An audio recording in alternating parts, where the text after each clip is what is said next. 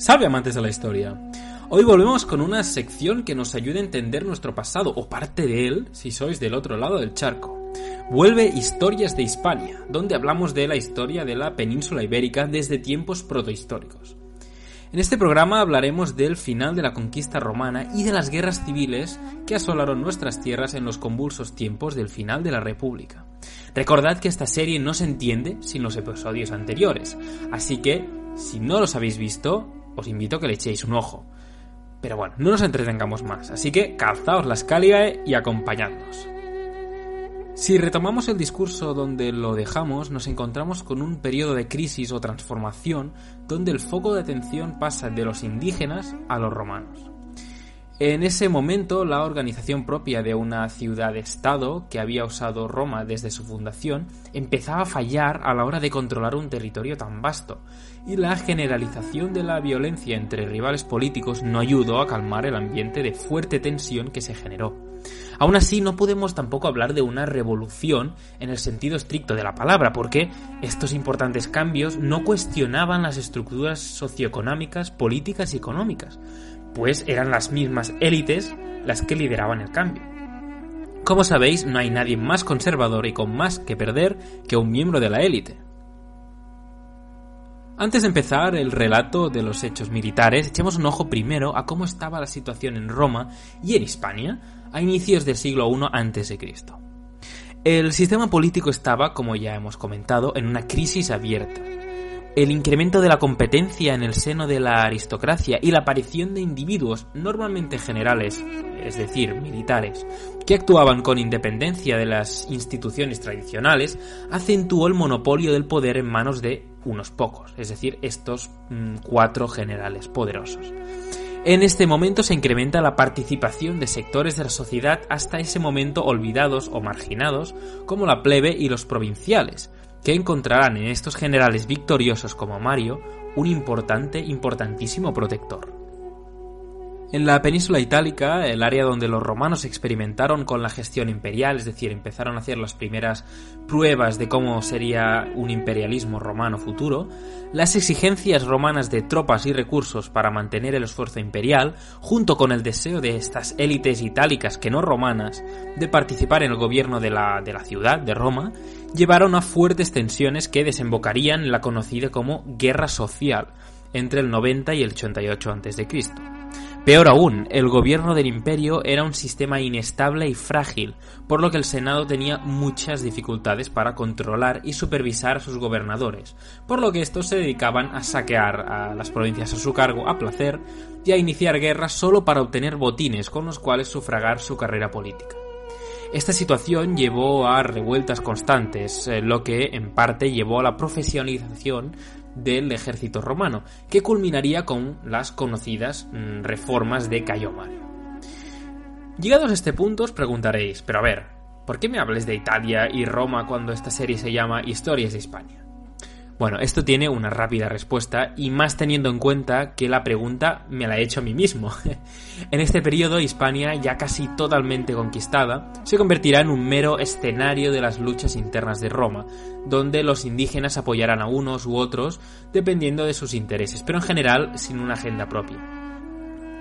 Esta situación se puede ver también en las fuentes históricas del momento, eh, en el sentido de que estos autores eh, ya no se interesaban tanto por Hispania, en el sentido de que estaba total o prácticamente conquistada. Tenemos que acordarnos que no se conquistó ah, completamente hasta Augusto.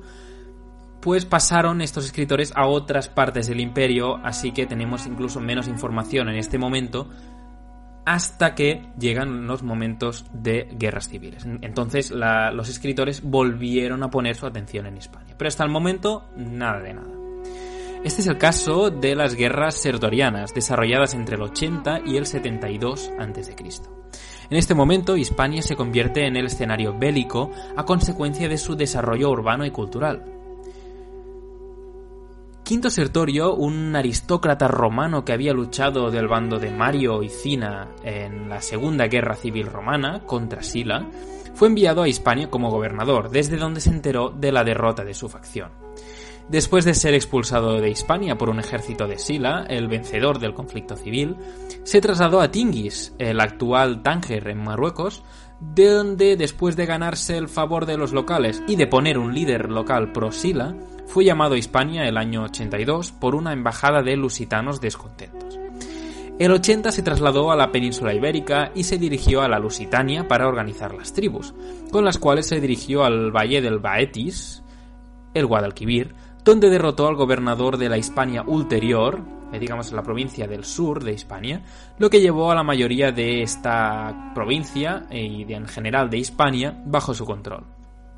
La desesperación se podía leer en la cara de las autoridades pro-Sila de la provincia, por lo que el año 76, un para entonces poco conocido Neo Pompeyo, aún no máximo, reclutó un ejército de 31.000 hombres y se dirigió a la provincia en nombre de los cónsules. Se trata de un movimiento un poco poco ortodoxo, pues Pompeyo no había ejercido aún ninguna magistratura, es decir, lo podemos considerar casi como un ejército privado. El ejército de Pompeyo estaba formado por veteranos de las guerras civiles, por lo que, para Sertorio, era un suicidio entrar en combate eh, en campo abierto con tribus que no estaban acostumbradas a luchar eh, de este modo y además con eh, tropas romanas más bisoñas. Por este motivo, Sertorio usó la táctica de la guerrilla, llegando a emboscar parte del ejército silano en la batalla de Lauro. Sus oficiales, mm, Perpenna y Erenio, que no tenían la amplitud de miras de Sertorio y confiados en que podrían derrotar a un joven sin experiencia, Pompeyo, en una batalla abierta, fueron derrotados cerca de Valentia, la actual Valencia, eh, y en el 75 les ocurrió lo mismo en Itálica. Sertorio intentó cambiar las tornas en la batalla de Saguntum, Sagunto, el mismo año, pero el combate se saldó con graves pérdidas y un resultado inconcluso. Durante el 73 a.C., la tensión entre los romanos y los íberos de la coalición sertoriana creció y la oferta de 100 talentos de plata para quien traicionase a Sertorio no presagiaba nada bueno. Tenemos que recordar que 100 talentos de plata era una pequeña fortuna en ese momento. Así pues, Perpena invitó a Sertorio, Perpena era uno de los generales, a una cena en su honor, en la cual él y el resto de los conspiradores lo asesinaron. Aún así, Pompeyo eliminó a lo que quedaba del ejército romano de Sertorio en una emboscada y ejecutó al traidor. Como os he comentado anteriormente, en este conflicto existía una coexistencia de intereses entre romanos y itálicos, indígenas que deseaban una mayor integración, mayoritariamente élites, e indígenas sometidos que intentaban recuperar su independencia.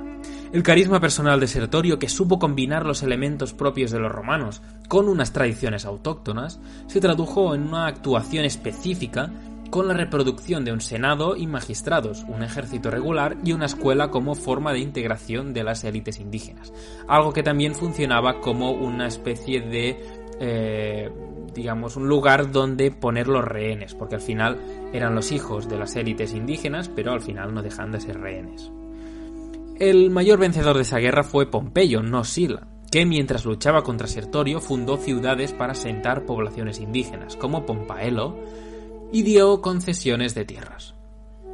A modo de recompensa por el apoyo prestado durante ese conflicto, Pompeyo dio privilegios a nivel individual y colectivo, normalmente en la forma de concesiones de la ciudadanía romana, la muy ansiada ciudadanía romana como podéis ver en el Decretum Nei Pompeii Strabonis, lo que se llama la Lex Pompeia. Neo Pompeyo, hijo de Sexto, imperator. Y un inciso, imperator significa un general con poderes absolutos, no un emperador. Sigo. Según decisión del Consejo y en virtud de la ley Julia, proclamó ciudadanos romanos a los jinetes hispanos a causa de su valor. En Ausculum, 17 de diciembre del 89. Estuvieron, en el consejo Lucio Gelio, hijo de Lucio, de la tribu Tormentina, Neo Octavio, hijo de Quinto, y así sigue con todos los nombres de los testigos y de los beneficiarios. Y finalmente lo dice así. Neo Pompeyo, hijo de Sexto, imperator, en su campamento junto a Ascoli, condecoró al escuadrón saluitano a causa de su valor con cornículo, patela, torques, armillas, faleras y lo recompensó con doble ración de grano. Toda esa lista de palabras raras que ha habido al principio son condecoraciones romanas, de las cuales ya hablaremos un día si os apetece. Durante la guerra civil entre César y Pompeyo, ya hemos avanzado un poco en el tiempo, Hispania jugó un rol importante, aunque secundario, en el curso general de los eventos y recibió la visita, entre comillas, de los ejércitos romanos en dos ocasiones.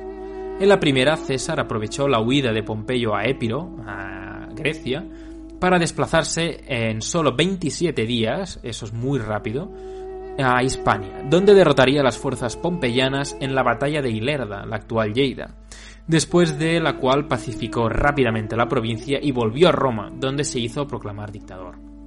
Hay que entender también que César era muy conocido primero, mm, hablemos mm, llanamente, se la jugaba muchísimo, tuvo muchísima suerte, pero además, digamos que era muy rápido y siempre tenía fama de estar ahí donde no se le esperaba. Hispania no vuelve a aparecer en ese conflicto civil hasta su final, el 45 a.C., cuando los hijos de Pompeyo, Neo y Sexto, junto con Tito Labieno, el antiguo legado de César que se pasó al bando de Pompeyo ya desde el inicio de la guerra, huyeron a Hispania con los mermados restos del ejército pompeyano. César los persiguió y los derrotó definitivamente en la batalla de Munda ese mismo año. De este modo aquí hemos podido ver también que la presencia de Hispania en las fuentes históricas está sometida directamente a la presencia de los hechos históricos generales, digamos a, nivel global romano, dentro de un espacio geográfico. Es decir, Hispania no interesa si no hay guerras o no hay conflictos civiles. Pero pasando a otro, digamos, otro tema, el final de las guerras civiles en Hispania significó la extensión de la influencia de su vencedor, Julio César, que con el objetivo de reforzar su poder personal y también de castigar a los partidarios de Pompeyo, recordemos que había bastantes pompeyanos en Hispania por la, toda la presencia anterior de Pompeyo, toda la generosidad de este general durante las guerras contra Sertorio, así pues Julio César implementó varias medidas. La primera fue colonizar la Hispania ulterior, algo que transformaría la región. En la zona existía un ager públicos, es decir, unos terrenos públicos, y se evitaban también los costes sociales que supondrían las confiscaciones en Italia. Después también tenemos la reorganización de la situación en la Quiterior eh, y las acciones limitadas en Lusitania. tenemos algunas fundaciones urbanas y algunas concesiones de honores sobre todo a la población indígena. Además se extendió la municipalización a las comunidades indígenas, es decir, se implementó la estructura de la ciudad, o al menos del municipio, a las comunidades indígenas que habían dado apoyo a César o que directamente quizá habían abandonado el bando pompeyano a tiempo. La tercera de las medidas, eh, un poco relacionada ya con lo que hemos comentado, fue la colonización o la municipalización eh, extensiva que hubo en estas dos provincias hispanas, que supusieron la aplicación en provincias de los mecanismos usados en Italia. Ya hemos comentado antes que la ocupación eh, de la península itálica fue un poco el laboratorio donde se desarrollaron los mecanismos que luego se aplicarían en el resto del futuro imperio romano. El objetivo fue generar espacios privilegiados que reforzaran las diferencias y consolidaran la explotación de económica al ampliar la base del Estado. Es decir, en resumen, la idea era eh, ganarse el favor de esos indígenas que habían, habían pasado al bando de César o que habían sido cesarianos desde el principio y además ayudarles a tener un mayor estatus dentro del juego político romano.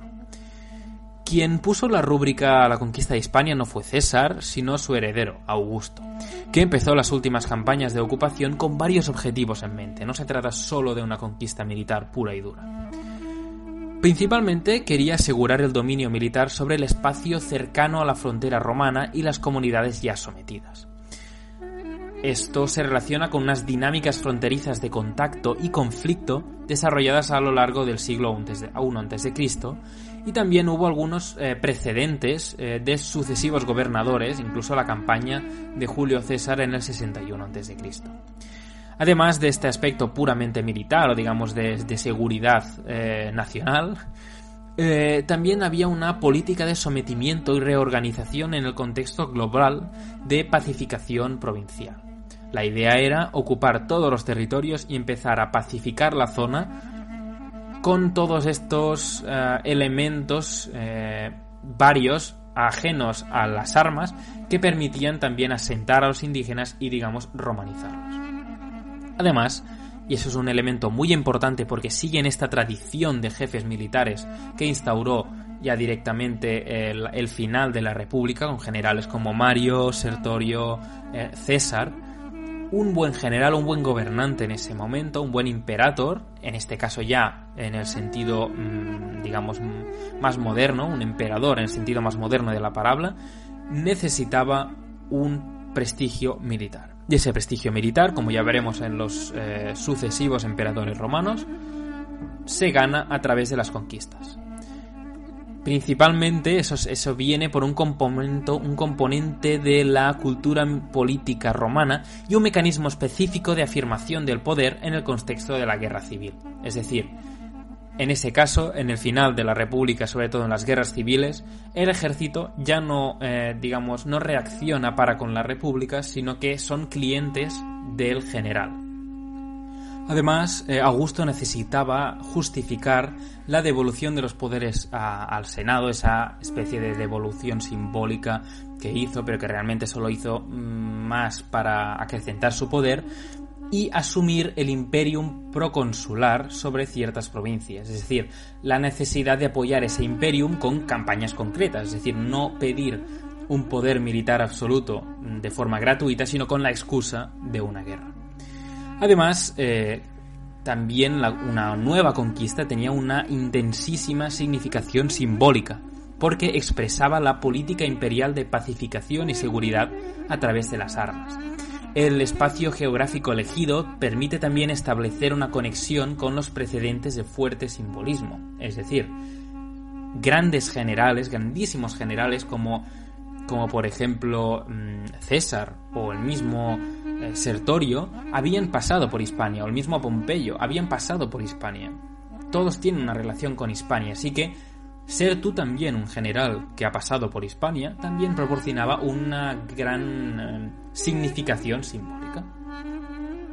De estas campañas contra los cántabros y astures ya hablamos en dos programas especiales dedicados a estas hace bastante tiempo, por lo que os haremos simplemente un breve resumen. Eh, Tenéis los enlaces en la descripción, echarles un ojo. También hablamos de ellas en los vídeos donde tratamos las legiones que participaron en estos conflictos, así que ya tenéis deberes. No vale decir que se los comió el perro, porque quizá ni, ni siquiera tenéis perro. Estas guerras eh, comportaron un empleo masivo de efectivos militares, siete legiones, más sus auxiliares y la flota una cantidad de soldados aparentemente desproporcionada por el número de enemigos mm, que había, pero que tiene toda su justificación si sabemos cómo eran los norteños de entonces. El desarrollo de la guerra fue así. Entre el 29 y el 27 a.C. se produjeron varias operaciones previas de, en el norte de la meseta, digamos entre el territorio entre el Duero y el Pisuerga. Entre el 26 y el 25 a.C se empezó a controlar el Cantábrico y también la zona de Astorga con operaciones coordinadas desde la Quiterior y la Ulterior, desde las dos provincias. Posteriormente, en los años 24, 22 y 19, hubo varias revueltas y eh, represiones. De este modo se afirmó una nueva situación basada en el control administrativo desde núcleos romanos, eso es algo que pasará durante todo el imperio romano, desde ciudades de nueva creación como Lucus Augusta, Astúrica, Bracar Augusta, Segisama Julia o Julióbriga. Ya empezamos a ver también que todos estos nombres, la mayoría, están relacionados con o Augusto o la gens Julia, la familia de, eh, por ejemplo, la familia instaurada por eh, Julio César. También hubo reasentamientos de población. Esto también define la situación de las comunidades. Ah, es una herramienta también para desarraigar comunidades y que tengan menos poder a nivel eh, local. Además, para cambiar un poco la opinión al respecto que tenían de la guerra, los indígenas también se hizo una acción de propaganda a nivel local. Y después, para calmar los ánimos, había también una presencia militar estable, legiones y auxiliares, que controlaban el territorio y también su explotación minera. Pero la política de Augusto no implicaba pasarlos a todos por la espada, como algunos creemos, sino que castigaba a los rebeldes de la misma manera que premiaba a los leales, como podemos ver en la conocida como Tabula Paemeiobrigesium. que dice así, el imperator eh, Caesar Augustus, hijo del Divus, es decir, el divino César, en su octava potestad tribunicia y procónsul dice, es sabido por todos los legados míos que han estado al frente de la Transduriana, provincia, que los castellani paemiobrigenses de la gens de los Susarri, aquí está dando el, digamos, el beneficiario, mientras los demás hacían defección, es decir, mientras los demás nos traicionaban, permanecían en obediencia. Es decir, eran los únicos que habían obedecido a las órdenes romanas en todo momento. Por consiguiente, recompensó a todos ellos con la inmunidad perpetua y ordenó que posean sin controversia, es decir, sin después que se pueda cambiar, aquellos cambios y entre aquellos límites que poseían cuando mi legado, Lucius Sestius Quirinalis, gobernó esa provincia. Está dando simplemente un momento para el cual esas tierras eh, tenían que ser propiedad suya ya para que vuelvan a ser eh, dadas a ellos. A los castellani paemiobrigenses de la gens eh, de los Susarri, a quienes he concedido antes la inmunidad de todas las cargas, es decir, les exime de impuestos, en su lugar restituyo a los castellani aiobrigaequini, de la gens de los Gigurri, con el consentimiento de la propia comunidad. Y ordeno que los castellani aiobrigaequini cumplan todos los dos deberes junto con los Susarri. Es decir, a unos los está privando de los impuestos, los está, digamos, beneficiando sin exigirles impuestos, pero estos impuestos no se van a perder. La carga se la quedan los otros, los Aevio-Brigachini, que estos seguramente, eh, digamos que como en palabras de Augusto, hicieron defección, es decir, traicionaron la confianza romana. Una vez ocupada militarmente toda la península ibérica, al primer emperador de Roma se le presentaban varios problemas. Para empezar, había una gran necesidad de reorganizar la administración del imperio porque, como ya contamos en el episodio anterior, los romanos priorizaban el control directo de los recursos de las provincias, para así poder financiar nuevas guerras y obras públicas. Para esto se llevaron a cabo varias medidas a nivel general. Se dividieron las provincias en dos categorías, imperiales, encargadas a legati augusti pro praetore, y públicas, encargadas a los procónsules bajo la supervisión del pueblo y el Sena. En Hispania, que había sido controlada hasta el 27 a.C., eh, se controló con legati. Se reorganizó el 19 a.C., se le dio em, la atribución de Galaequia o Asturia a la provincia ulterior y Cantabria a la. Hubo también entre el 16 y el 13 a.C. una nueva reestructuración. Provincias imperiales de la y la Lusitania una provincia pública de la ulterior Baética que pierde el terreno al norte del Guadiana y hubo algunos reajustes entre el 7 y el 2 a.C.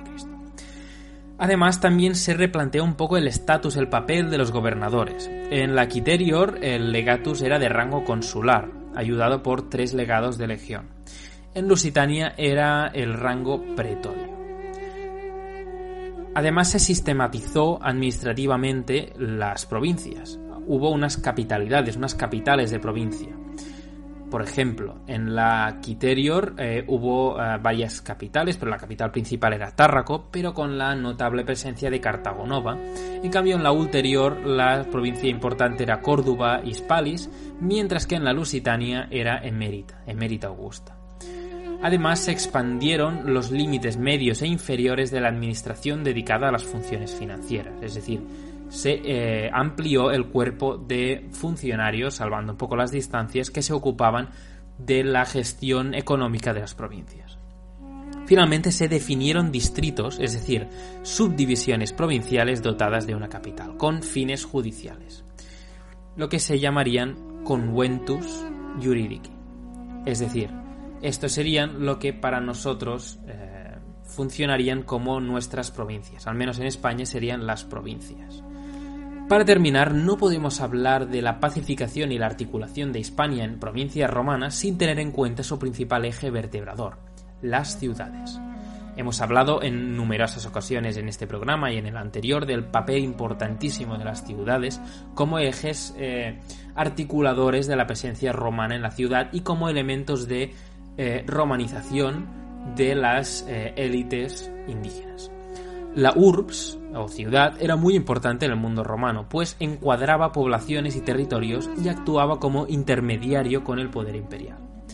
En el marco ideológico se, se consideraba como la única forma civilizada de vida posible, por lo que articulaba el orden social tenemos que entender que el Imperio Romano es verdad que tenía provincias y que era la primera instancia a la que se tenía que ir, pero la unidad de control territorial básica y la más importante era la ciudad. Económicamente, la ciudad era el medio de promoción política de las élites y permitía su integración en el contexto global de la sociedad y el Estado romanos. En ese sentido, contribuyó mucho a la romanización de la población, especialmente de las élites, que veían en la ciudad un nuevo espacio donde podían seguir compitiendo política y socialmente, pero ahora, en vez de por las armas, dentro del mundo romano. De todos modos, en un futuro hablaremos largo y tendido sobre la romanización, por lo que no os preocupéis si tenéis ganas de saber más al respecto, porque es un tema que me encanta a nivel personal, por lo que os garantizo que hablaré sobre ella. Pero también os, encomiendo a que si realmente os gusta me lo hagáis saber en los comentarios. Para articular esa red de ciudades había dos mecanismos principales. Primero habían las fundaciones eh, coloniales, que eran una práctica republicana bien definida jurídicamente que aseguraba el control del territorio. Además, habían necesidades materiales, tierras, generadas por la desmovilización de ejércitos vinculados a un imperator en este caso a un imperator como general eh, con poderes. En ese caso sería Julio César como precedente. El otro recurso era la definición de la condición jurídica de las comunidades. Había diferentes, eh, digamos, niveles de eh, agrupación de población. Había, por ejemplo, un estatuto de municipium, donde se establecía una especie de privilegios que tenían los miembros de esa comunidad, Después habían comunidades indígenas, eh, lo que en latín se llama peregrinae, ¿eh? definidas como stipendiariae, ¿eh? es decir, que pasaban a municipios latinos en época de los Flavios, de los emperadores Flavios. Así pues, por hoy lo podemos dejar por ahí, creo que ha sido un resumen bastante, bastante condensado, como ya sabéis, en este canal lo que nos interesa principalmente es narrar un poco todo lo que no se ha contado y como realmente todas las guerras tenéis un montón de información, tenéis un montón de bibliografía al respecto que ya habla de todas las batallas, todas las conquistas que hubo, así que eh, creemos más interesante ponernos un poco en estos entresijos de, la provincia romana, como digamos el articulador de la entrada de la romanidad en un territorio. Así pues, hacerme saber qué os ha parecido y nos vemos en la próxima entrega de Cleófilos, un paseo por la historia.